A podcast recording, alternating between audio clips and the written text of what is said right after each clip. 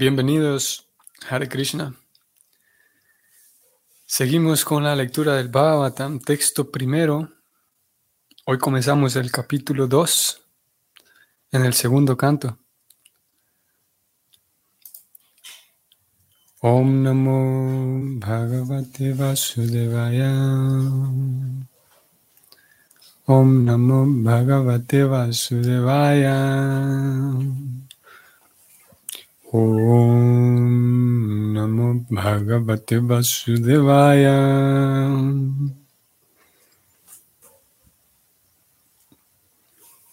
Shri Shuka Uvacham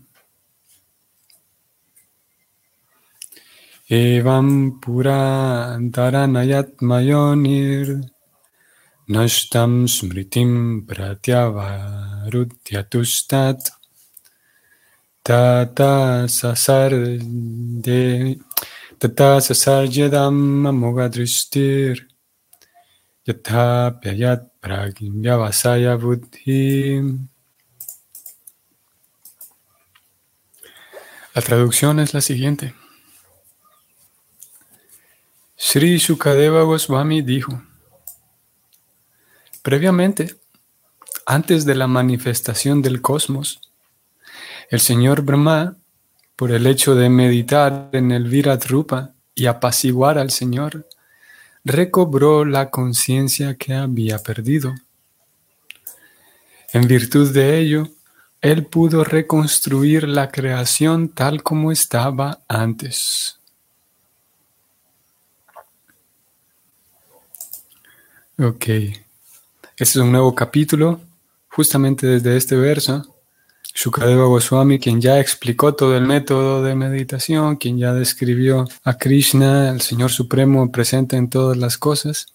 Hoy entonces, a partir de este verso, presenta un ejemplo, y es el ejemplo del Señor Brahma. Aquí en este capítulo se va a hablar un poco más, vamos a hablar con mayor detalle de la diferencia de roles que hay entre estos creadores. Por un lado tenemos a Dios, el creador de todo, de donde todo emana. Y por otro lado tenemos a Brahma, el Señor creador, el creador secundario, empoderado por Dios. Y este Señor Brahma es eh, una persona empoderada por Dios para que diseñe toda la belleza del mundo, ya que eh, es como si el Señor Supremo, como si Dios construyera un salón enorme y luego convoca a una persona, llama a una persona para que decore todo el salón. Y en ese salón van a haber muchas mesas, sillas, invitados, para que muchos invitados vengan. Y esa es la tarea del señor Brahma, como en muchas ocasiones se lo llama el arquitecto del universo. Él va a diseñar toda la cantidad, la variedad de belleza que hay en, el, en el universo. No, no, puede haber una persona más, más eh, anciana y más experimentada que el señor Brahma. Por lo tanto, aquí Sukadeva Goswami, después de recomendar un método de meditación, va a, y lo que está haciendo ya lo vemos ahora, va a presentar el ejemplo de la persona más autorizada que pueda existir. En cierto momento, el diseñador del universo se puso a meditar en esta misma forma, este mismo método que te estoy dando. Y de hecho, si él no hubiera hecho esa meditación, nada hubiera existido en el universo. Así que esa meditación es autorizada, muy autorizada. Vamos a ver el comentario que acompaña este verso. A Sri Brahmaji se lo menciona aquí como un ejemplo de olvido. Brahmaji, que es otra forma de decir el señor Brahma, Brahmaji es la encarnación de uno de los atributos mundanos del Señor.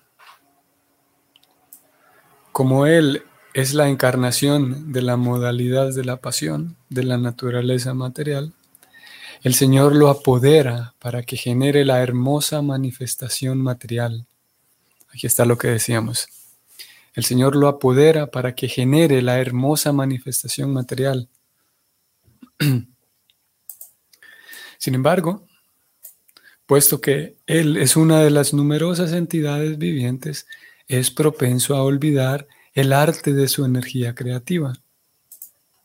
Este olvido del ser viviente, yendo desde Brahma hasta la más insignificante de las hormigas, es una tendencia que se puede contrarrestar mediante el acto de meditar en el Virat Rupa del Señor. Vean que desde el primer verso de este capítulo ya el tema se pone muy interesante, muy relevante. Como vimos aquí, Prabhupada y el significado nos está indicando que Brahma, el, arquitecto del universo, el creador, también se le llama, como ya dijimos, ese Brahma está en una categoría igual que cualquier hormiga, en el sentido de que ese, a pesar de que se trata de una persona muy grande, muy importante, sigue siendo un alma, un alma común y corriente, como en el caso de una hormiga, como en el caso de ustedes y yo. A diferencia, por ejemplo, de Krishna, a diferencia de Vishnu, a diferencia de Ramachandra, a diferencia de, de Vamana, de todas estas son, estas que ya mencionamos, son encarnaciones de Dios, son todas consideradas encarnaciones de Dios, que nunca pierden su potencia espiritual, ni, ni, llegan a olvidar que son Dios, ni llegan a olvidar sus poderes, digamos, como Dios. En el caso de Brahma, a pesar de él ser una persona tan, tan importante y tan capacitada, esa persona sigue siendo un alma pequeña, diminuta, como ustedes y como yo y como las hormigas incluso. Y por ser así, entonces, aquí el significado nos dice que eh, está propenso a olvidar, a olvidar su relación que tiene con Dios, a olvidar que ella misma como alma es, es eterna y a olvidar su capacidad creativa, como aquí dijo el significado. Pero, interesante, que esa tendencia a olvidar se puede contrarrestar mediante el acto de constantemente meditar en el Virat Rupa del Señor. Interesante, ¿no? Y qué simple, ¿no? Si yo me mantengo, es, es, muy simple, muy, muy al alcance de cualquiera. Si yo me mantengo contemplando todo el tiempo la grandeza de Dios a través de los fenómenos naturales, como ya lo vimos en el capítulo previo, entonces puedo contrarrestar esa, ese olvido. Como ya dijimos, olvido en, por un lado el olvido de que, de que yo mismo soy, no, primero el olvido de Dios, naturalmente se contrarresta porque estoy observándolo en todos lados. Número dos, el olvido de que yo soy un alma eterna. El olvido de quién soy de verdad. Si mantengo mi mente contemplando a Dios, mantengo mi mente centrada en Dios, que es la misma recomendación que Krishna da en la Gita una y otra vez. Mam mana bhava mad bhakta mam jayi mam namaskuru. Krishna dice, medita en mí, piensa siempre en mí. Krishna dice que Tasmat Sarveshu Kaleshu Mam Cha. Krishna le dice a Arjuna, por lo tanto, Arjuna, todo el tiempo mientras pelea, piensa en mí. Dedica tu mente y tu inteligencia a pensar en mí. A cada momento Krishna le dice eso. Piensa en mí, Arjuna, siempre, siempre. Y de esa manera vendrás a mí. Entonces, ese es el segundo olvido que contrarrestamos mientras meditamos en, en el Señor el olvido de que, ¿quién soy? Soy un alma, soy, soy una persona eterna por un lado y, en un sentido no tengo que preocuparme por, por preocuparme demasiado por mis roles temporales, porque en fin de cuentas, en la medida en la que el alma esté nutrida y atendida, entonces los roles temporales se vuelven, carecen de importancia. Mientras hay una visión distorsionada de la vida, pensamos que los roles temporales tienen que estar plenamente satisfechos para yo estar feliz. Una visión distorsionada. Como, como bien lo dice también, eh, si no estoy mal, olvido este dato, yo supongo que está en la Biblia, me parece haberlo leído en la Biblia. Incluso me parece haberlo leído en, en los Evangelios, de que si uno busca el reino de Dios, todo lo demás viene por añadidura. Es, es un principio muy comprendido dentro de los religiosos, las personas religiosas. Si uno atiende lo que realmente vale la pena atender, que es el alma, entonces lo demás viene por añadidura. Hace falta fe, indudablemente. Bueno, ese será el segundo punto, el segundo, el segundo olvido que contrarrestamos mediante meditar en Dios. Dijimos, vamos a repasar, el primer olvido era el olvido de Dios, el segundo olvido es el olvido de quién soy de verdad. Y con ese olvido viene acompañado el olvido de cómo actuar realmente de acuerdo a lo que soy. Y el tercer olvido es olvido como, como, como aquí preocupada dijo, su capacidad creativa. Eh, recobro también y, contrarresto el olvido de cómo actuar, cómo vivir, cómo conducirme dentro del mundo material incluso. Y todo eso aparte de partir por, a partir del acto de meditar en el Virat Rupa, en el cuerpo gigantesco, universal del Señor. O sea, dicho en otras palabras, si ya terminamos el capítulo anterior, si ponemos en práctica lo que se recomendó en el capítulo anterior, podemos ir consiguiendo esto que acabamos de decir. Sigo leyendo. Esta oportunidad se encuentra disponible en la forma de vida humana, el meditar en Dios. Y si el ser humano sigue la instrucción del Srimad Bhagavatam y comienza a meditar en el Viradrupa, entonces el restablecimiento de su conciencia pura y la neutralización de la tendencia a olvidar la relación que tiene con el Señor pueden ocurrir simultáneamente.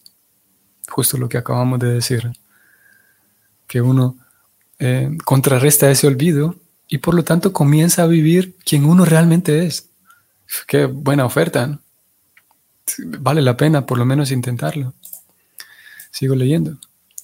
En cuanto a este olvido se aparta, el Vyavasaya Buddhi, tal como se menciona aquí y en la Bhagavad Gita 2.41, aparece de inmediato.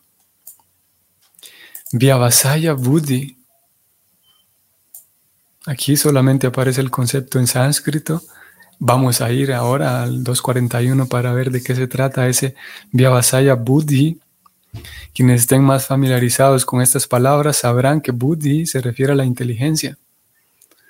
Vamos a solamente a descubrir qué es ese Vyavasaya, qué tipo de inteligencia es esta inteligencia llamada Vyavasaya, que aparece en este verso y en el 241. Vamos allá. Primero vamos a ver cómo se traduce este Vyavasaya Buddhi en este mismo verso. Y está escrito hacia el final, en la última línea, si ustedes lo están viendo. Vyavasaya Buddhi, aquí aparece. Vamos a ver cómo se traduce en la, en la entrega de cada palabra. Vyavasaya, averiguó simplemente, y Buddhi, inteligencia. Vamos a ir a la guita. El verso que Prabhupada aquí está referenciando 241. Vyavasayat Mikabudhir Ekeha Kurunandana Bahu Shaka Hyanantascha Buddhayo Vyavasayinam 241. Aquí aparece la palabra. Y aquí está traducido como una persona que es resuelta en lo que respecta al proceso de conciencia de Krishna. Y Buddhir, inteligencia. O sea, Vyavasaya es una inteligencia resuelta, firme. Firme inteligencia firme y resuelta en qué? En la vida espiritual, en, el progreso espiritual, en el desarrollo y la madurez espiritual. Uno consigue una firmeza, ya no una fluctuación, sino más bien al contrario, firmeza, vyavasaya. Y a una persona que es firme, de esta manera se le llama vyavasaya átmica, una persona resuelta. Veamos la traducción de este verso. Krishna dice, aquellos que están en este sendero son muy resueltos y su objetivo es uno. Oh amado hijo de los Kurus, la inteligencia de los irresolutos tiene innumerables ramificaciones. Hmm. El mismo punto, ¿no? Claro, porque alguien puede tener inteligencia, pero no ser resuelto, o ser una persona no resuelta.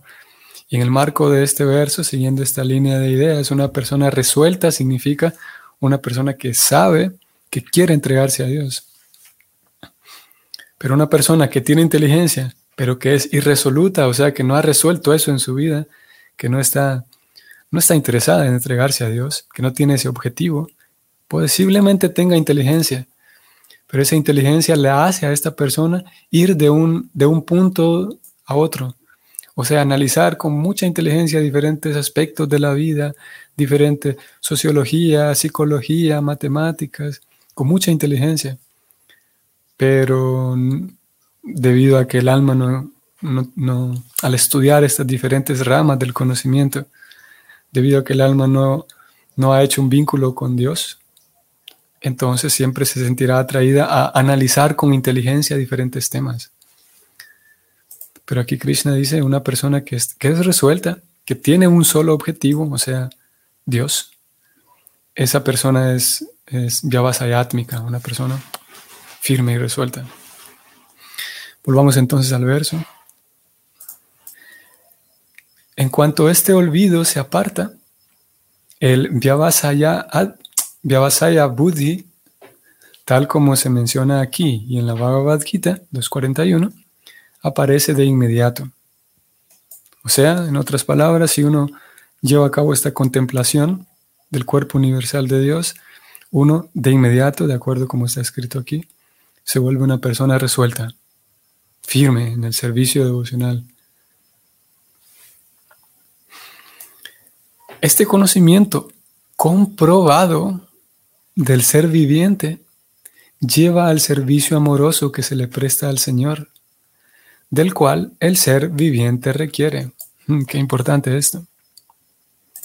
Este conocimiento comprobado del ser viviente. Interesante porque hasta este punto e, el Bhagavatam supone y espera del lector que el lector no sea solamente un lector.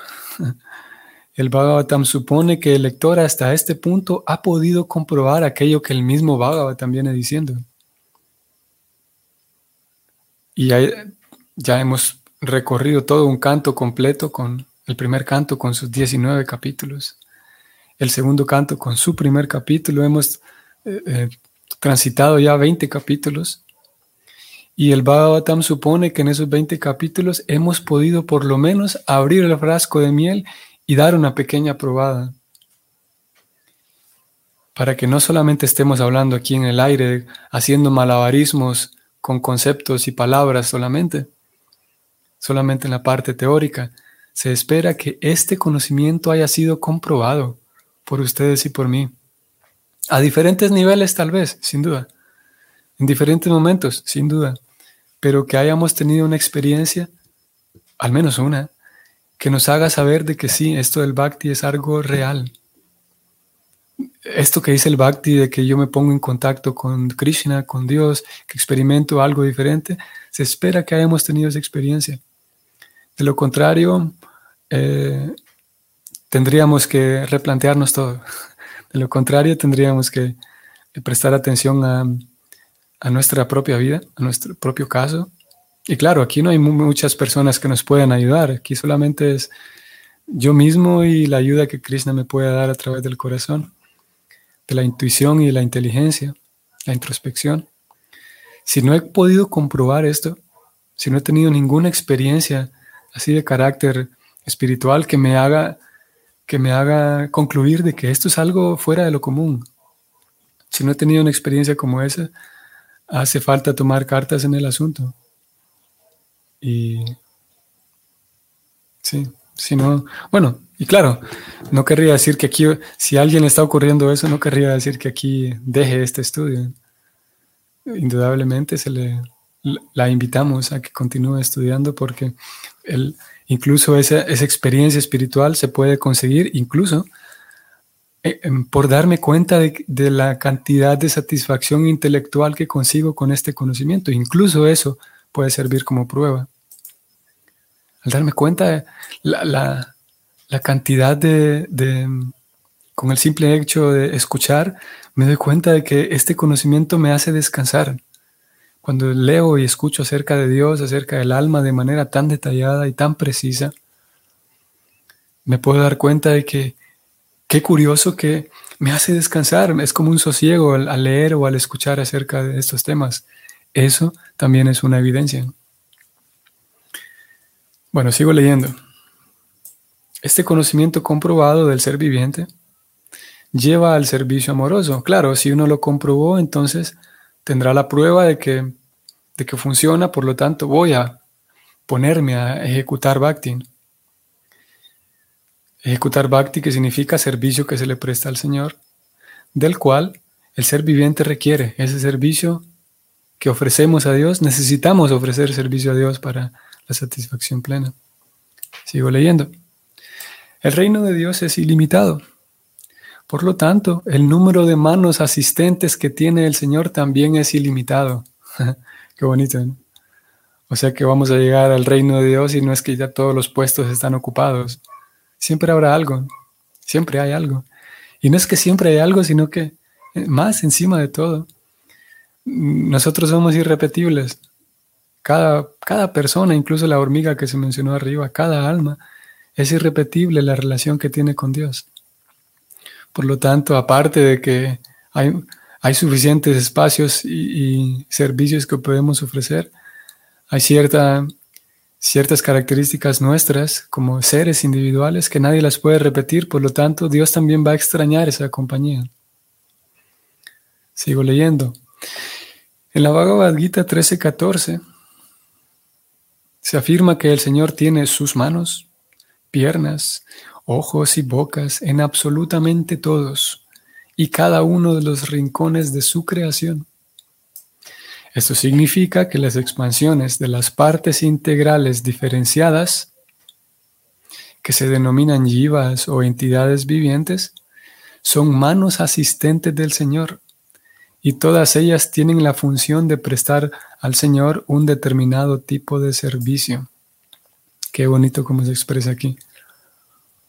O sea, en otras palabras, cuando caminamos, cuando vemos cada cosa que hacemos, eh, como aquí se dijo, ya que nosotros como alma somos expansiones de Dios, expansiones individuales, entonces nuestras propias manos son asistentes del Señor. Nuestras propias manos, ojos y todo lo demás. El alma condicionada, incluso en la posición de Brahma, olvida eso por influencia de la energía material ilusoria que se genera del egoísmo falso. Claro, uno olvida que soy parte de Dios y que todo lo que tengo es propiedad de Dios y que simplemente soy un asistente, un instrumento en las manos de Dios. Lo olvido por influencia del ego falso. Y el ego falso o el ego eh, distorsionado, el falso yo, me hace creer que soy yo el que estoy actuando, el que soy yo el que estoy comiendo, soy yo el que estoy, el que voy a construir tal cosa. Ese es el falso yo, el falso ego, un ego distorsionado. Sigo leyendo. Ese egoísmo falso se puede contrarrestar. ¿Cómo? Si se invoca un estado de conciencia de Dios. Interesante que aquí el Bhakti no propone que el ego se anule, eliminar el ego. Solamente se dice que el egoísmo falso, el falso yo, la distorsión del yo. ¿Cómo hay que hacer? Invocar un estado de conciencia de Dios. Sigo leyendo. Liberación significa salirse del estado de sopor causado por ese olvido y situarse en el estado del verdadero servicio amoroso del Señor, tal como sirve de ejemplo el caso de Brahma.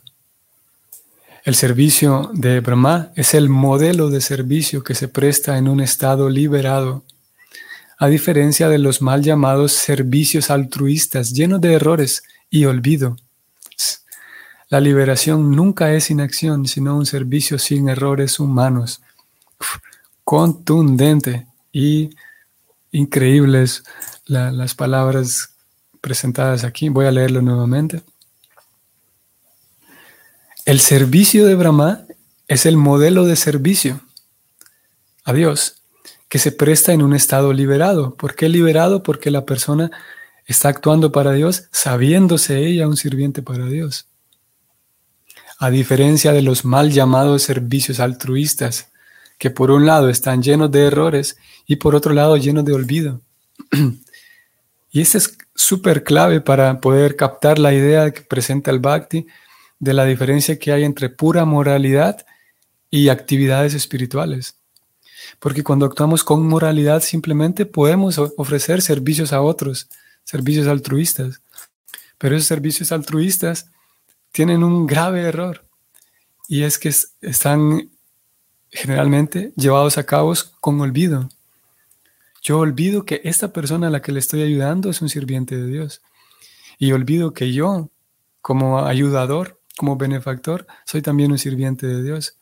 Por lo tanto, solamente estoy sirviendo al cascarón externo de la persona, al cuerpo de la persona, estoy sirviendo al falso yo de la persona y yo mismo estoy alimentando mi falso yo. Por lo tanto, no es una actividad espiritual, sigue siendo material. Claro, no estoy dañando a la persona, no estoy haciendo algo nocivo, estoy haciendo algo bueno, pero en fin de cuentas es algo material todavía y no llega a ser espiritual, a menos que ese servicio altruista se haga con recuerdo. Yo puedo servir a Dios a través de servicios altruistas. Eso es otra historia. Un servicio devocional a través de eh, incluir también el servicio altruista a ayudar a otros. Pero cuando hay recuerdo de la posición, la posición que yo tengo, la posición que tiene esta persona a quien estoy ayudando, a eso se le llamó aquí un servicio en el estado liberado. Y termina el significado diciendo, la liberación nunca es inacción. No es que uno se vuelve un alma liberada y por fin ya no tengo que hacer actividades materiales porque ya estoy liberado. No, sigo actuando, sigo sirviendo, pero sin olvido, sin errores. En cada una de las acciones que hago, en cada uno de los intercambios que tengo con los demás, tengo pleno recuerdo de que, es, de que soy un sirviente de Dios y que soy una expansión de Dios, un alma diminuta. Y esta persona a quien estoy sirviendo también es una expansión de Dios. Por lo tanto, un alma liberada no es que deja de hacer actividades porque supuestamente las actividades materiales son nocivas. Deja de actuar materialmente porque ya no sirve deja de servir a las cosas materiales, al ego material, y comienza a servir a la persona que está dentro, a la expansión de Dios, al alma, comienza a servir a Dios. Un tema eh, fantástico. Fantástico porque nos permite ver esa diferencia entre, entre actividad espiritual y actividad simplemente piadosa. ¿Dónde vamos a encontrar una explicación como esta? No digo una explicación como esta, la que yo estoy dando, no en mérito de mis propias palabras. Yo únicamente estoy repitiendo lo que los libros dicen. Una explicación como esta me refiero a la explicación del Bhakti. ¿Quién nos va a explicar? ¿Quién ¿A dónde vamos a encontrar una explicación tan clara? Y, y si no nos quedó claro, podemos volver a preguntar y el Bhakti nos va a aterrizar cuanto queramos ese concepto. Diferencia entre actividades espirituales, actividades materiales que son piadosas pero no son espirituales todavía. Y todo va a partir, todo parte de nuestra buena contemplación de Dios, de que yo todo el tiempo soy sirviente de Dios, soy parte de Dios y todo lo que me rodea también. Cualquier cosa que hagamos la podemos hacer con recuerdo, sin olvido, y esa actividad se llamará servicio en estado liberado. Y obviamente estado liberado significa que quien ofrece el servicio está liberado del engaño, del temor, de la ira, eh, está liberado no solamente del falso yo, sino también liberado de, los prejuicios y de tantas cosas que nos, nos molestan. También de eso nos liberamos como consecuencia. Ok, terminamos aquí. Y bueno, si el Señor lo permite, nos vemos mañana. Hare Krishna.